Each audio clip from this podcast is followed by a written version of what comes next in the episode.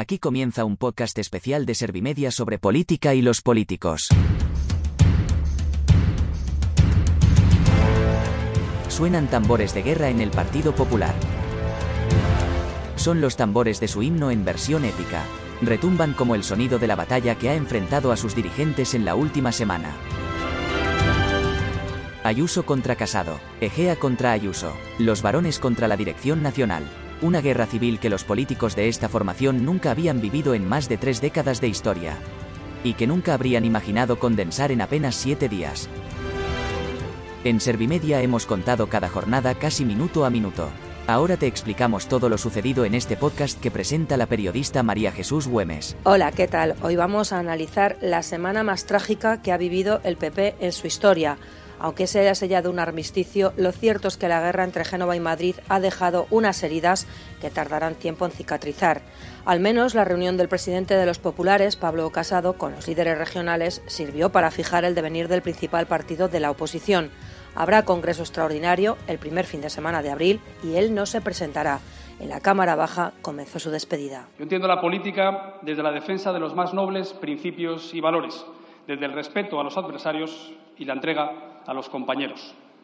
Todo para servir a España y a la causa de la libertad, porque ese es el futuro que merecen nuestros hijos y que debemos construir todos juntos. Muchas gracias.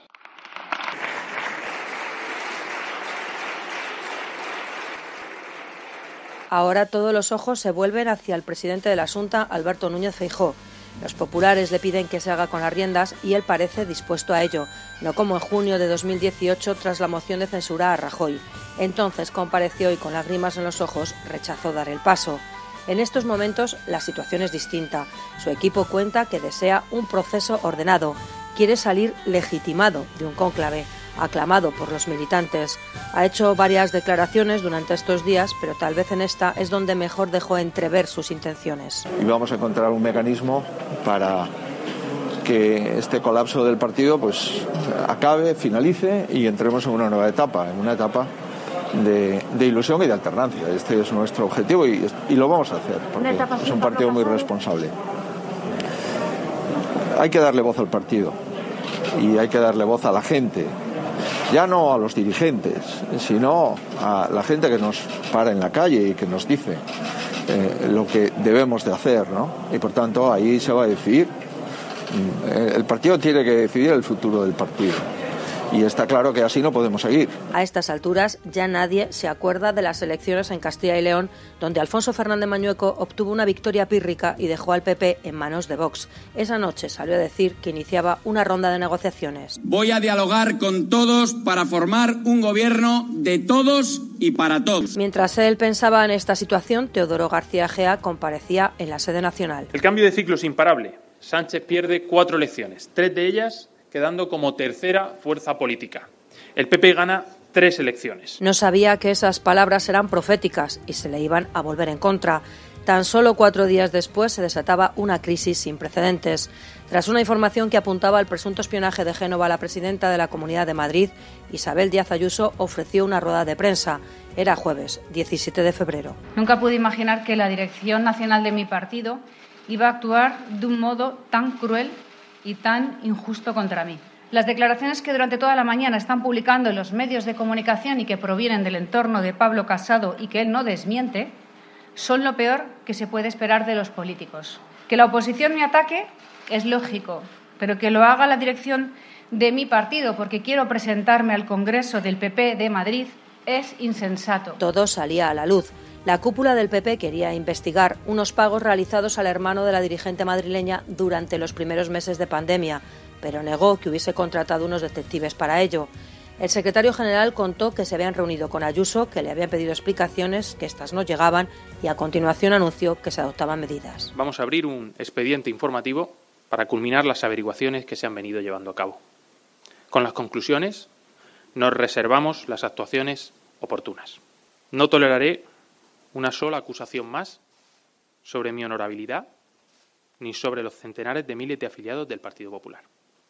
Nunca pude imaginar que se atacara de una forma tan cruel e injusta a la dirección de un partido que le ha dado todo. Ambos se acusaron de crueldad y los conservadores se quedaron ojipláticos al presenciar la ruptura total de su partido. Había comenzado la batalla.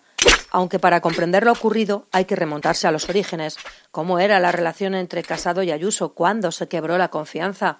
La verdad es que nos hacen falta esos antecedentes que vamos a conocer gracias a Pablo Iglesias, director de información en Servimedia. Pablo, cuéntanos cómo se llegó a este punto. Hola, María Jesús. Esta es la historia de dos íntimos amigos que han acabado enfrentados como acérrimos enemigos.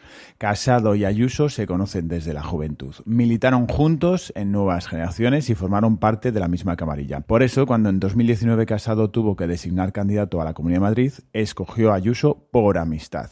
Fue una sorpresa y motivo de enfado dentro del partido. Pocos la veían capacitada, pero Casado primó a una novata leal, a otro político experimentado que le hiciera sombra. Ayuso no ganó, pero sí consiguió gobernar. Todo fue bien hasta las elecciones de hace un año. Ella arrasó en las urnas y se sintió legitimada para presidir el PP de Madrid. En junio de 2021 se lo comunicó a Casado y dos meses después lo anunció en público. Él no puso reparos inicialmente, pero pronto empezaron las desconfianzas. En verano recibió los papeles sobre el hermano de Ayuso. En septiembre le pidió explicaciones. Ella le respondía días después que todo estaba correcto, pero Casado ya no se fiaba y dejó el asunto en manos del secretario general. Ella incrementó las presiones para ser presidenta del PP de Madrid y Egea la chantajeó en un despacho con sacar a la luz los papeles si no se apartaba de la carrera. Ayuso bloqueó a Egea en el WhatsApp y de las desconfianzas se pasó a un conflicto soterrado durante el otoño. Casado y Ayuso no volvieron a hablar del tema, pero la guerra fue a más, hasta que después de las elecciones de Castilla y León, la Comunidad de Madrid filtró la historia a los espías. Ahí estalló públicamente el conflicto, con la rueda de prensa de Ayuso contra Casado y la respuesta de Gea abriendo un expediente Ayuso. Las horas siguientes fueron un infierno. El PP se quedó en shock y nacieron dos bandos. Unos defendían Ayuso y otros aplaudían el afán de transparencia de Casado. Miriam Fernández es la periodista responsable de seguir al PP en esta agencia. Miriam, danos todos los detalles. Hola María Jesús, sí. Entonces empezaron a circular mensajes para convocar movilizaciones para apoyar a Ayuso y cargar contra Casado.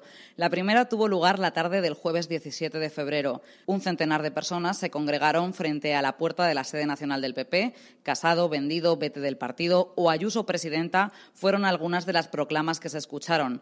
El PP contra el PP se empezaban a lamentar en las filas en aquellas horas, además, el Partido Popular siguió dividiéndose, con cargos posicionándose en las redes sociales a favor de uno de los dos bandos. La expresidenta de la Comunidad de Madrid, Esperanza Aguirre, ya fue la primera en pedir la cabeza de García Egea. La exportavoz del PP, Cayetana Álvarez de Toledo, fue más lejos y exigió el cese de Casado. Esa misma tarde se produjo además una dimisión, la primera la de Ángel Carromero, coordinador de la Alcaldía de Madrid. Unas horas antes, el regidor, José Martínez Almeida, había salido a defenderle. Muchos medios señalaban a su colaborador como el cerebro de la supuesta trama de espías. Y así fue como se zanjó esta jornada tan difícil. Lo que no sabían los dirigentes del PP es que la rueda no había hecho más que empezar a girar de forma imparable. Cuando se levantaron, Carlos Herrera en la COPE les sirvió esto para desayunar. Sinceramente, es que es, es que es algo surrealista, con lo fácil que sería decir no solo ese es el contrato, que yo no he puesto en duda que el contrato esté bien hecho, Evidentemente, solo faltaba. El problema es que si después de ese contrato ha habido una transferencia de comisiones a un familiar, lo cual es algo, don Carlos, que más allá de que sea ilegal, que eso es algo que tendrá que decir un juez si hay una investigación, la cuestión es si es entendible que el 1 de abril, cuando morían en España 700 personas, se puede contratar con tu hermana y recibir 300.000 euros de beneficio por vender mascarillas. Porque usted da, por hecho, usted da por hecho que la comisión es de 300.000 euros. Bueno, la información es que la comisión es de 286.000 euros, lo cual es un importe suficientemente relevante como para que alguien pudiera pensar que ha habido un tráfico de influencias. Pero insisto, yo no estoy acusando, estoy preguntando sobre todo lo que está pidiendo el presidente de mi partido es que yo demuestre mi inocencia. Y esto es lo más doloroso de todo, que yo llevo no solo 18 años trabajando en el Partido Popular y él me conoce perfectamente de primera mano. Lo que más me duele es que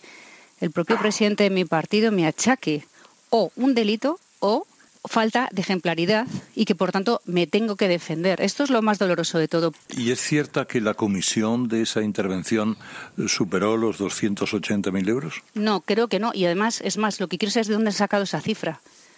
¿Cómo saben que hay una comisión y cómo, cómo, cómo ellos se informan y yo no? Este intercambio de acusaciones fracturó todavía más al partido. Se comenzó a resaltar que este enfrentamiento solo iba a beneficiar a Vox. Los populares veían cómo su formación se desangraba. Entonces Ayuso decidió mover ficha, sacó un comunicado y lanzó a dos de sus consejeros a dar explicaciones. En el documento se señalaba que no se trataba de una comisión por obtener el contrato de la Administración, sino del cobro de las gestiones realizadas para conseguir el material en China y su traslado a Madrid. Resaltaban que son cuestiones distintas, una contraprestación por su trabajo y no una comisión por intermediación. Esa factura era de 55.850 euros masiva. Y estos datos, lo más relevante del contenido. De pronto, la pelota estaba otra vez en el tejado de Génova y se impuso el silencio. Esa tarde, la del viernes 18, fue larga y compleja. Las llamadas telefónicas entre cargos del PP se multiplicaron. El tema del hermano de Ayuso y sus facturas pasaron a un segundo plano. Se eclipsaron por completo. Estaba en juego la unidad interna. Luego se supo que Casado y la presidenta madrileña se habían reunido. Mientras ellos hablaban, se iba gestando una operación. Pablo conoce bien el relato. Cargarse al secretario general del PP. Este era el primer objetivo de la rebelión interna contra Casado. El partido quedó petrificado cuando Gea salió en rueda de prensa contra Ayuso para abrirle un expediente y alimentar las dudas sobre un posible trato de favor a su hermano. Los varones se identificaron con Ayuso porque llevaban meses sufriendo el acoso e incluso la extorsión interna de Gea. Rápidamente hablaron por teléfono y lo mismo sucedió entre exministros, altos cargos de los gobiernos de Rajoy y de Aznar y veteranos del partido.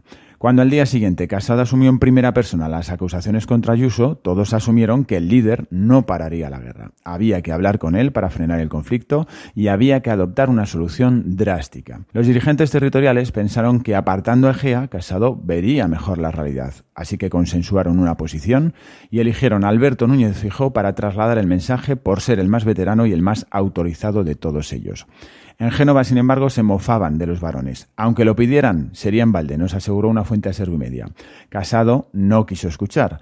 Protegió a su mano derecha, se reunió con Ayuso, pero no lo hizo público hasta el día siguiente, ofreció a la madrileña cerrar el expediente, pero lo ocultó hasta el sábado, y mientras tanto el enfado fue creciendo. Si Casado no dejaba carejea, entonces había que quitar al presidente. Casado parecía enrocado y encerrado en un búnker, y así se llegó al domingo. En tres días, del enfado contra Gea se pasó al derrocamiento de Pablo Casado. Ya en ese momento algunos hablaban de refundación, pero todo muy difuso porque quién se iba a poner al frente, cómo se podía luchar contra el aparato del partido, estallaría una revolución, muchas preguntas que se sepultaron bajo una calma tensa, solo rota por Génova, contando que García Gea permanecía en su puesto y, como explica Miriam, por un cruce de mensajes. Un curioso intercambio de píldoras informativas de los dos equipos que venía a demostrar que estaban muy lejos de firmar la paz. Génova anunció que el viernes Casado había convocado a Ayuso a una reunión en la sede nacional. Además, lamentó los acontecimientos de los últimos días y prometió seguir defendiendo, junto a todos los militantes, el mejor proyecto de futuro para España. Pero llegó la réplica de Sol, confirmando que hubo reunión, sí, para buscar una solución, también, pero que fue infructuosa. Desde la Puerta del Sol se aseguró poco después que el presidente del PP había pedido que Ayuso dijera en un comunicado que no había sido investigada por el partido. A cambio se le levantaría el expediente. Reunión infructuosa, repitieron. Génova volvió a contestar. Confirmó que Casado había adelantado a Ayuso que se cerraría el expediente contra ella. Es decir, que se concluiría satisfactoriamente al considerar suficiente la explicación de la comunidad sobre la contratación de emergencia durante la pandemia y el papel del hermano de la presidenta. Además, según Génova, Casado también aprovechó para asegurar a Ayuso que nunca había ordenado ninguna investigación sobre actividades profesionales de su entorno. De esa aparente tranquilidad se saltó a una manifestación en Génova 13 en la que participaron más de 3.000 personas. Era la primera vez que el PP se manifestaba contra el PP.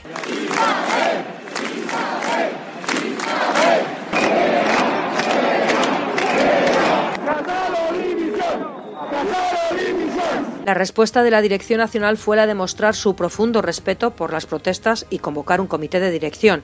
Las encuestas pregonaban ya el sorpaso del partido de Santiago Abascal. Así fue como llegamos al lunes, un nuevo lunes negro del PP. Los casadistas se encerraron. Mientras ellos debatían, iban saliendo todo tipo de noticias, muchas falsas. Algunas se iba desmintiendo, otra ni eso, se les veía superados por los acontecimientos. Hasta entonces se sostenía que Casado iba a resistir, se transmitía que estaba fuerte, pero las tornas cambiaron. Siete horas de reunión dieron como fruto un simple acuerdo. Se iba a celebrar una Junta Directiva Nacional. Al principio la pusieron para el 28 de febrero, pero Juan Manuel Moreno se enfadó. Era el día de Andalucía y no iba a poder asistir. Por eso se cambió para el 1 de marzo. A todo esto, el Grupo Popular se organizó y pidió un congreso extraordinario. Iban en aumento las voces reclamándolo, ya incluso las de los suyos, las de los fieles que iban desertando, las de aquellos que le rodeaban y empezaron a dejarle solo. Las dimisiones comenzaron a llegar en cascada. Almeida, uno de los primeros. Hemos decidido que cese en mis funciones de portavoz nacional del Partido Popular. Es un momento especialmente delicado para el Ayuntamiento de Madrid como consecuencia de las informaciones que se han ido publicando en los últimos días por los medios de comunicación.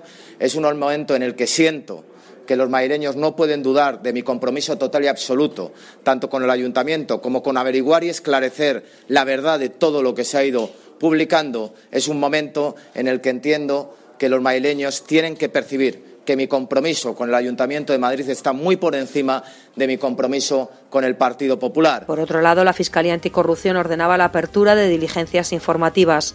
Tras las denuncias presentadas por la oposición de izquierdas en la Comunidad de Madrid, se investigará el contrato para adquirir mascarillas de Tomás Díaz Ayuso. Se recabará toda la documentación para confirmar o descartar la existencia de algún ilícito penal o irregularidad. Pero de eso ya no se habla en el PP. El foco se sitúa sobre Casado. Los que le respaldaban le dejan. La tristeza inunda a los pocos colaboradores que le quedan. En las filas conservadoras quieren pasar página, afrontar una nueva etapa. Por eso le piden que se vaya. Y entonces lo hace Teodoro García Gea, cuando ya no sirve de nada. Se lo confirmaba así a Ana Pastor en el objetivo. Teodoro García Gea, muy buenas noches. Hola, buenas noches, Ana. ¿Secretario general del PP o exsecretario general del PP hasta ahora? He tomado esta tarde una de las decisiones más difíciles como militante del Partido Popular, 20 años llevo militando en el Partido Popular, y he decidido dejar el cargo. Dejar el cargo para que se pueda dar voz a los afiliados. Pero da igual, la tormenta no cesa. El partido al unísono lamenta el espectáculo que se está dando. Hay muchos nervios, están muy preocupados por un futuro incierto, aunque eso sí, ya saben que las cartas están echadas. Se habla mucho de la dimisión de Casado. No llega, pero todos saben que su etapa ha finalizado. Le han puesto fecha de caducidad. ¿Te ha gustado nuestro podcast sobre política y los políticos? Pásalo a tus amigos, familiares y compañeros. Suscríbete a nuestro canal y compártelo en tus redes sociales. Hablar de política no tiene que ser aburrido. Al fin y al cabo, lo que hacen los políticos nos afecta a todos y nosotros somos los que elegimos a los políticos. Espero que con este podcast te hayas entretenido y hayas aprendido. Seguramente te habrás dado cuenta de que soy una inteligencia artificial. He fichado por el fantástico equipo de Servimedia para elaborar estos podcasts y acercarte la información de actualidad y su análisis de una manera atractiva. Poco a poco iré mejorando. Gracias por escucharnos, y gracias por confiar en la solvencia y el rigor de Servimedia. Servimedia, líder en información social.